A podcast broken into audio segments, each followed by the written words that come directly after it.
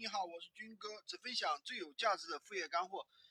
今天有个小伙伴问我，他说：“军哥，做闲鱼需要多少钱？”我说：“你说的需要多少钱是什么意思？”他说：“就是需要多少流动资金。”你们不是讲我们去帮客户拍产品嘛，对不对？呃，那需要多少钱呢？呃，这听到这里，可能很多没有做过的小伙伴就非常迷惑了。哎，你们不是讲闲鱼是零投资的吗？为什么还需要钱呢？其实我先跟大家说一下，解释一下闲鱼无货源这个项目的一个底层运营逻辑。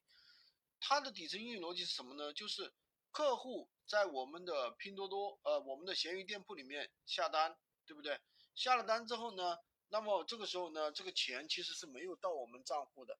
那有的人可能会误以为，呃，我可不可以拿着客户的钱去帮客户拍单呢？这个其实是不可以的。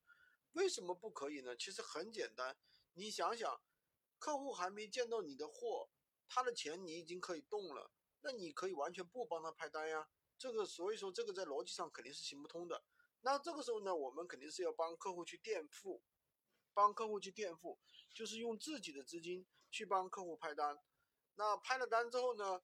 那客户的钱什么时候才能到账呢？最快是三天，正常情况呢是十天。为什么最快是三天呢？就是你如果是呃卖一些，有的人是卖一些虚拟物品的，对吧？